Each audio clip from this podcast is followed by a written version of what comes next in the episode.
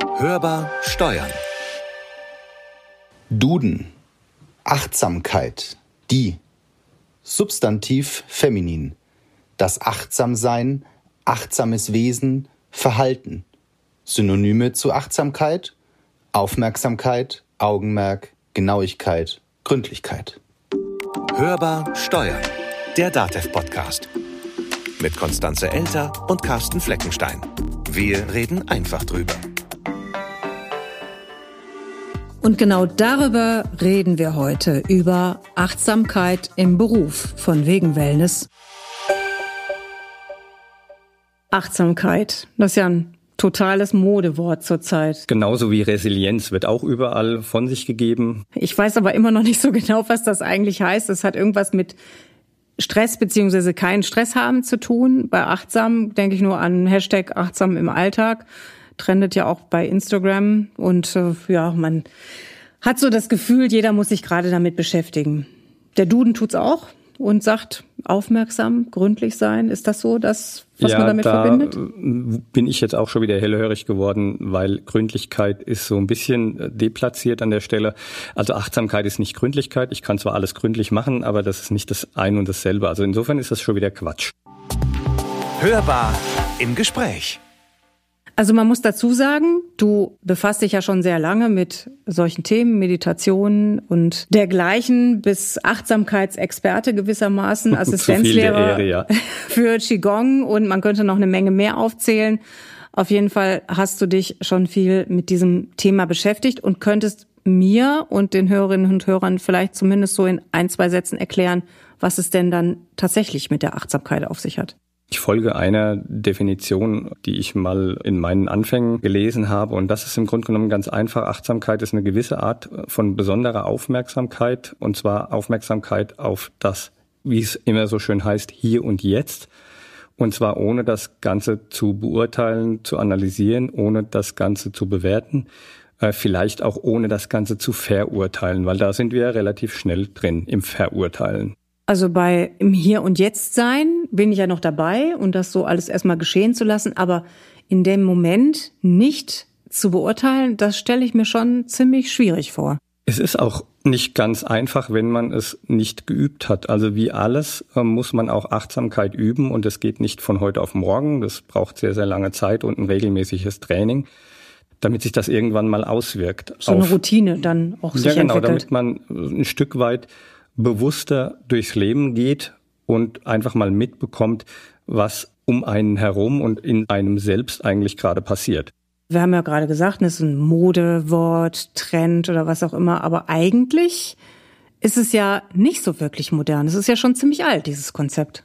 Ja, also wenn man mal wirklich zurückgeht zu den Wurzeln, dann gehen wir zweieinhalbtausend Jahre zurück. Also da sind wir dann beim Buddhismus in Indien, wo das Ganze sich so ein Stück weit entwickelt hat. Man kann natürlich auch sagen, dass jetzt der Buddha das nicht per se erfunden hat. Das geht vielleicht auch noch ein Stück weit oder ein Stück weiter zurück in der Geschichte. Aber von da an hat es erstmal sein, seine Verbreitung gefunden über eben die asiatischen Länder, China, Japan.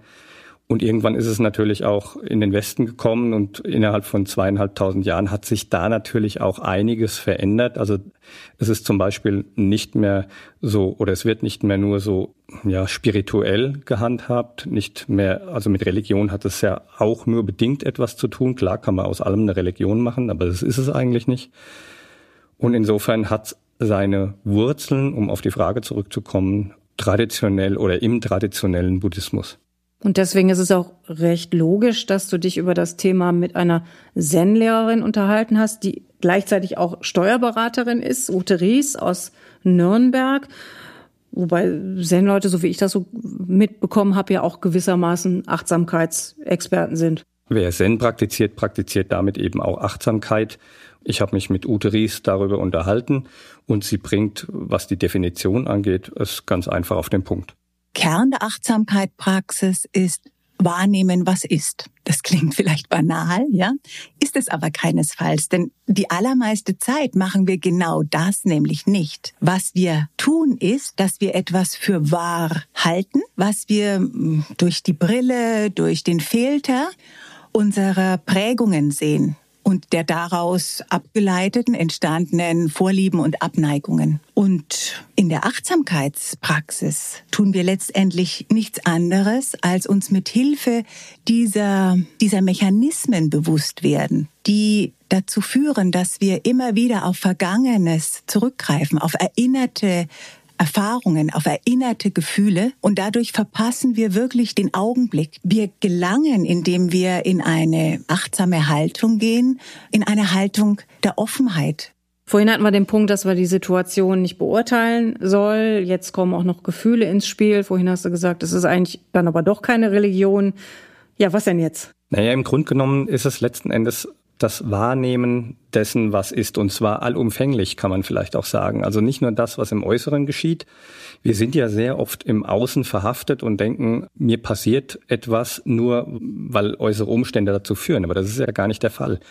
Es geht ja auch drum, dass ich mit meinen Reaktionen, mit, mit den eigenen Reaktionen etwas verursache im Außen. Also es ist ja ein Resonanzprinzip oder folgt einem Resonanzprinzip. Und dementsprechend muss ich natürlich oder hilft mir die Achtsamkeit zu erkennen, was passiert eigentlich nicht nur in meinen Gedanken, sondern eben auch in meinen Gefühlen und was passiert auch in meinem Körper. Ne? Also wenn wir jetzt darüber nachdenken, dass wir Gedanken haben zwischen 60 und, und 80.000 Gedanken pro Tag. Echt?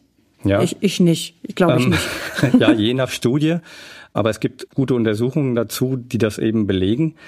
Und dann führen diese Gedanken einfach zu Gefühlen. Diese Gefühle drücken sich natürlich auch im Körper aus und sorgen für ein Handeln auf mein, meine äußere Umgebung. Das hast du ja schon gerade gesagt, es gibt Studien und es wird jetzt in diesen Zeiten viel zur Stressreduktion eingesetzt, dieses Prinzip. Ist das denn wissenschaftlich erforscht?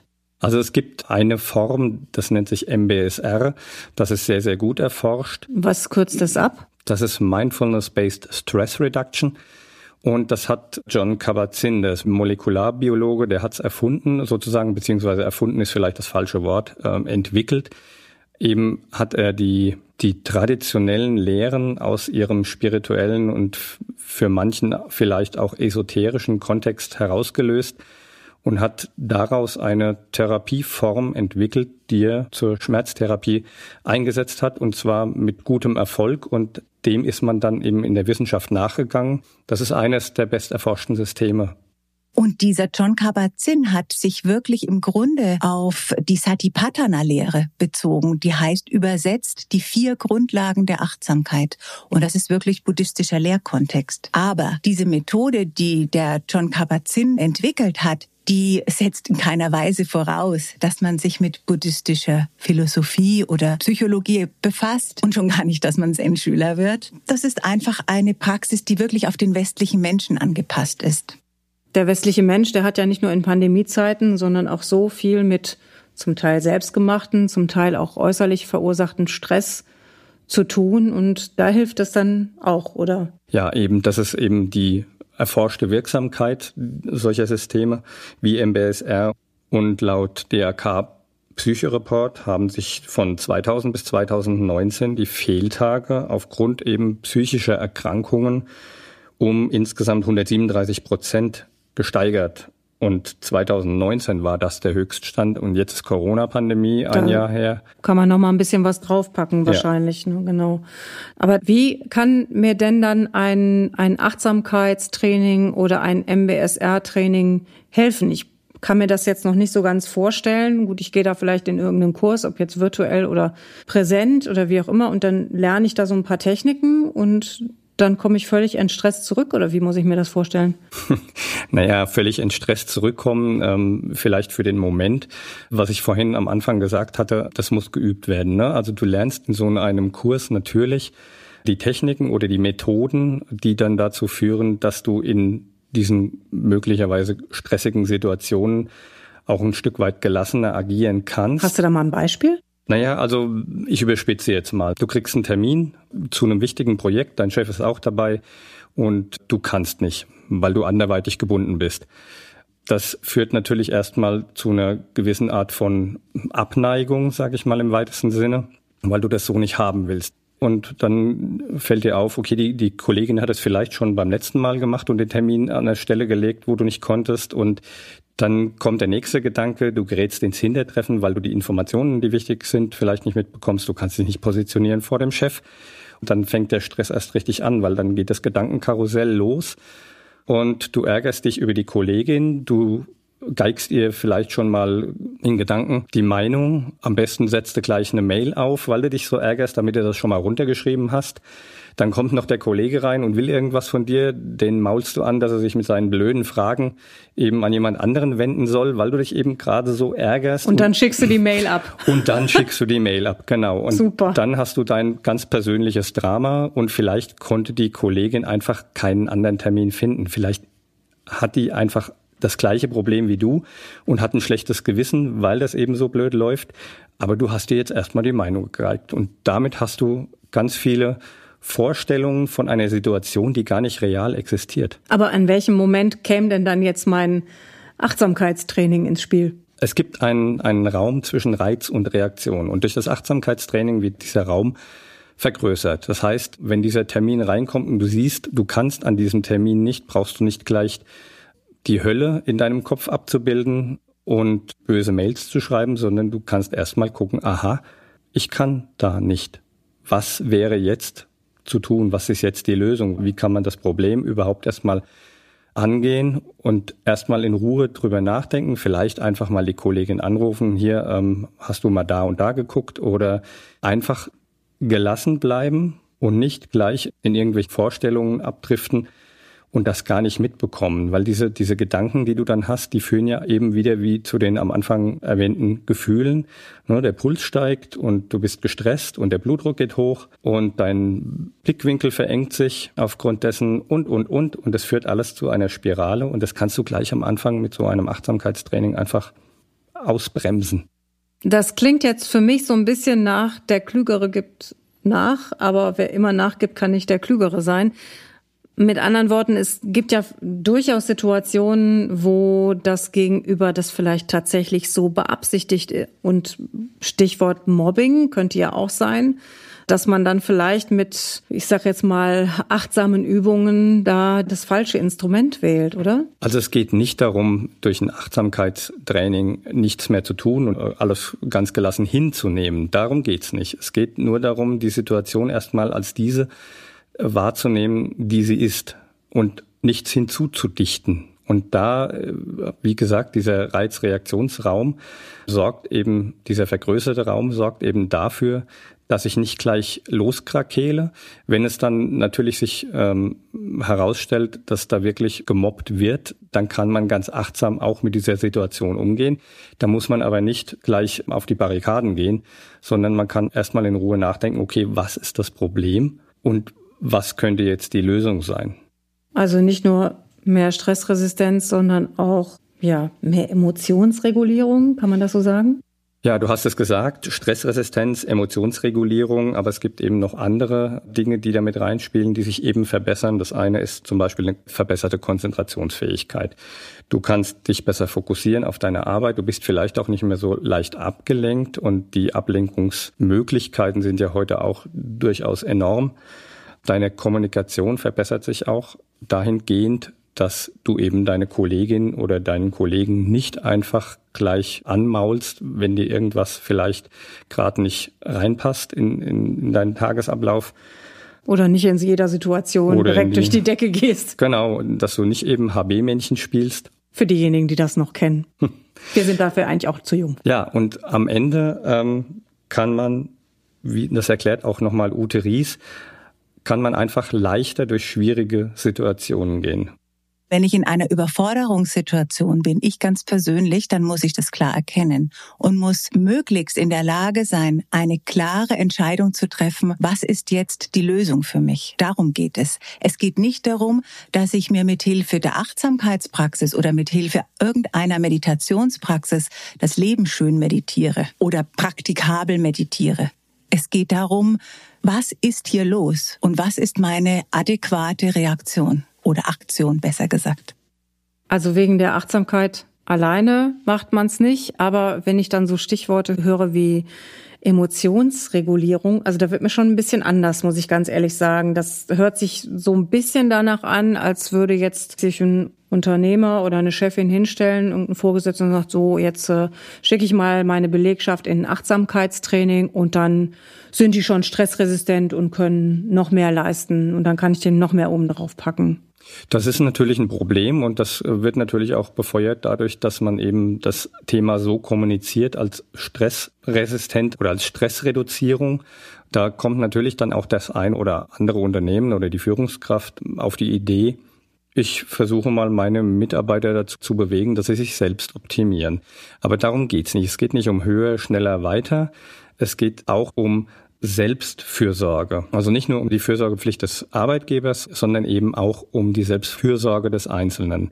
Und da kann man dann zum Glück sagen, dass das Achtsamkeitstraining sich dahingehend auswirkt, dass der Einzelne dann auch merkt, wenn er sich überfordert. Und das wirkt natürlich solchen Versuchen entgegen, sich selbst zu optimieren oder beziehungsweise sich optimieren zu lassen. Also wenn Führungskräfte oder Unternehmen versuchen, das ganze Thema Achtsamkeit zu ökonomisieren, haben die irgendwas ganz Wichtiges nicht verstanden. Also die haben das ganze Thema nicht durchdrungen und deswegen wird es auch so zum Glück nicht funktionieren.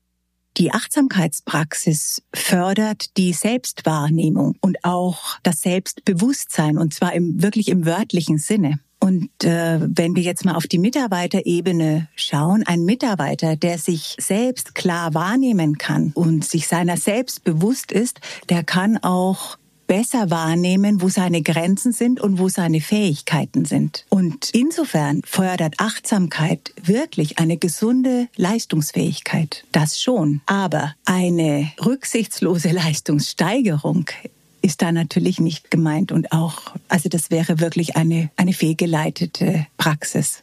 Ich denke, da muss man auch ein bisschen auf sich selber aufpassen. Das sind ja nicht immer nur die Vorgesetzten oder die Chefs, die das befeuern, dass man da vielleicht ja sich optimiert. Man kennt das ja auch aus dem sportlichen Bereich oder aus anderem ja physischen Trainings, wie auch immer, dass man da so versucht, alles aus sich rauszuholen. Ist denn das wirklich da auch für in dieser Weise oder in, in diesem, mit Blick auf diesen Punkt für jeden geeignet, so ein Achtsamkeitstraining? Prinzipiell erstmal ja. Also die Studien zeigen zunächst mal, dass eben die Wirksamkeit des Ganzen für jeden nutzbar sind. Jetzt muss man natürlich sagen, beim Achtsamkeitstraining setzt man sich ja auch sehr stark mit sich selbst auseinander. Eine formale Übung eben ist die Atemmeditation. Du sitzt und beobachtest, deinen Atem. Da steigen natürlich dann auch wieder Gedanken und Gefühle hoch. Und dessen kannst du dir vorher gar nicht bewusst gewesen sein. Und das kann dich natürlich auch dann ein Stück weit belasten. Und die Studien dahingehend sind jetzt noch nicht so umfangreich, dass man sagt, okay, jeder soll es machen und alles gut und happy, happy, sondern man sollte es zumindest in Begleitung eines Lehrers machen, einer Gruppe vielleicht auch oder zumindest mit jemandem, der Erfahrungen da drin hat, langjährige, damit man eben mit gewissen Situationen, die dann plötzlich in diesem Achtsamkeitstraining passieren können, dass die eben eine Begleitung haben. Wie findet jetzt ein Unternehmen den geeigneten Lehrer? Wenn das so ein Modethema ist, könnte ich mir vorstellen, dass da auch viele, ja, nicht Scharlatane, aber viele Leute unterwegs sind, die auf das Pferd aufspringen. Ja, das mit Sicherheit. Der Beruf oder die Bezeichnung, die ist ja jetzt nicht rechtlich geschützt. Jeder kann sich im Grunde genommen Achtsamkeitstrainer nennen, wie sich jeder eben auch Journalist nennen kann. Eine ganz gute Anlaufadresse ist eben der MBSR-Verband, weil diese Leute nach den Kriterien ausgebildet sind, die John Kabat-Zinn irgendwann mal aufgestellt hat für diese Ausbildung. Und damit eben auch wissenschaftlich fundiert arbeiten. Genau. Du sagtest jetzt vorhin, Atemtraining oder Atemtechnik ist eine Methode. Jetzt kann ich mir das noch nicht so ganz vorstellen, dass man dann hinterher am Schreibtisch sitzt und dann einfach nur einatmet, ausatmet. Gibt's denn auch noch andere Varianten im Achtsamkeitstraining, was da so eingeübt wird? Also es gibt noch andere Varianten, die in so einem Training eingeübt werden. Das ist nicht nur die Beobachtung des Atems, sondern eben auch eine sozusagen Wanderung durch den Körper, indem man aufmerksam durch die Körperregionen geht und hineinspürt, was sich dort empfinden lässt, ob sich was empfinden lässt. Auch das natürlich alles wieder wertungsfrei. Es gibt Gehmeditation, wo man einfach die Bewegung des Gehens achtsam verfolgt. Es gibt auch noch, ähm, gerade was das MBSR angeht, äh, gibt's Yoga-Übungen, die sind dort fest etabliert. Man kann natürlich auch, wenn es nicht MBSR ist, kann man Qigong üben. Das ist auch eine Körperachtsamkeitsmethode, die ich praktiziere, neben dem Yoga und neben der Atemmeditation und neben der Gehmeditation. Das sind eine ganze Menge Hausaufgaben, glaube ich. Ja, auch wenn man so einen Kurs übrigens belegt, kriegt man auch Hausaufgaben, die sich mit Achtsamkeit im weitesten Sinne beschäftigen. Das kann dann auch mal in Stress ausarten. Da machst du ja Nein, also in Stress sollte das natürlich nicht ausarten. Es ist auch alles keine Pflicht, sowas machen zu müssen. Wenn das der Fall wäre, würde ja der, der Schuss nach hinten losgehen. Aber also es muss schon, du musst schon frei, also du kannst jetzt deine Mitarbeiter auch nicht dazu verpflichten. Nein, also wer seine Mitarbeiter wiederum dafür verpflichtet und die wollen das aber gar nicht, der erreicht damit auch nichts. Also das muss schon jeder selbst für sich wollen, ähm, damit es am Ende was bringt. Und ein Aspekt vielleicht noch, so gut das Thema vielleicht auch erforscht ist und so oft es auch in den Medien kommuniziert wird, für viele ist das einfach noch esoterischer Quatsch. Und die wird man schwerlich überzeugen können, an so einem Training mal mitzumachen. Also das müssen die von alleine wollen. Und die Ergebnisse eines Achtsamkeitstrainings, das ist ja auch was, was dann in der ganz normalen Praxis einer Steuerkanzlei anwendbar ist. Und da hat, glaube ich, Ute Ries noch ein ganz nettes Beispiel für mitgebracht. Also ich versuche zum Beispiel in sowohl in Mitarbeiter als auch in Mandantengesprächen, wenn ich merke, dass sich Situationen emotionalisieren, gibt es ja vielfältige Beispiele. Ein beliebtes Beispiel ist das böse Finanzamt oder irgendwelche Kollegen, die nicht funktionieren. Dann versuche ich einfach den Menschen, den ich gegenüber habe, und das ist unabhängig davon, ob das jetzt ein Mitarbeiter oder ein Mandant ist, auf die Situation zurückzuführen. Was haben wir gerade vor uns? Worum geht es? Wo ist die Lösung? Wie ist denn das eigentlich gerade jetzt so in Pandemiezeiten? Viel an Veranstaltungen wird online gemacht. So ein Achtsamkeitstraining, funktioniert das auch online? Wird das überhaupt angeboten? Also es wird in der Tat angeboten. Die Veranstalter haben ja auch gar keine anderen Möglichkeiten zurzeit. Auch dort, wo ich regelmäßig hingehe, dort wird es angeboten.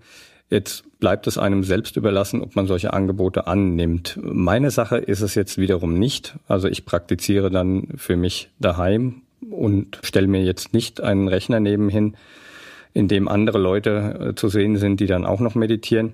Das reine Üben, das geht sicherlich online. Wenn man natürlich Hilfe braucht oder wenn man eine Begleitung hat, dann sollte man natürlich den Kontakt dazu suchen.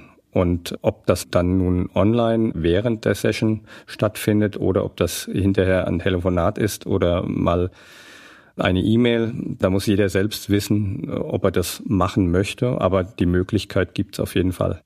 Gab es bei dir so, ein, so eine Art Aha-Erlebnis oder Erfolgserlebnis, wo du gesagt hast, jo, das, da hat sich die Achtsamkeit oder das Training jetzt gelohnt, gerade so mit Blick vielleicht auch aufs Berufsleben, auf den Berufsalltag? Wenn ich dran denke, wie ich angefangen habe, stand ich dem Ganzen doch durchaus skeptisch gegenüber. Das ist jetzt auch schon Jahre her.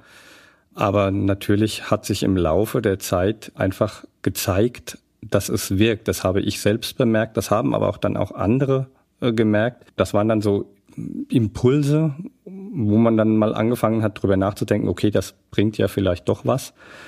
Und äh, im Laufe der Zeit merkt man dann durch regelmäßiges Training immer öfter, dass es eben wirkt. Und dann ist man ganz einfach dabei und bleibt dabei. Ich denke, es ist tatsächlich eine große Chance zur Veränderung gegeben, wenn Achtsamkeit wirklich umgesetzt wird. Und zwar ist Achtsamkeit eine Haltung, die alle Lebensbereiche betrifft. Die macht nicht Halt, nachdem ich die Bürotür zugeschlossen habe, sondern es ist eine Lebenshaltung, ja. Und insofern die Chance meines Erachtens liegt darin, dass wir wirklich eine Veränderung unseres ganzen Arbeits- und unserer ganzen Lebenskultur durch Achtsamkeit das dadurch eintreten kann. Also eine Veränderung hin zu einer wertschätzenden, einer zugewandten, einer mitfühlenden Lebensweise mit unseren Mitmenschen und mit unserer Umwelt. Steuerberaterin Ute Ries hat das Ganze jetzt nochmal so zusammengefasst, wie wir es eigentlich auch besser nicht hätten machen können. Wir haben für Sie noch weiterführende Informationen zum Thema in den Notizen zur Folge zusammengestellt und auch nochmal einige Details zum Thema MBSR und natürlich den Link zum MBSR-Verband, wo Sie sich über mögliche Experten weiter informieren können. Das war Hörbar Steuern, der DATEV Podcast. Wenn es Ihnen gefallen hat, was wir natürlich hoffen, dann teilen Sie uns, abonnieren Sie uns und bewerten Sie uns in Ihrer Podcast-App, obwohl wir ja gerade gelernt haben, dass Bewerten eigentlich gar nicht so gut ist.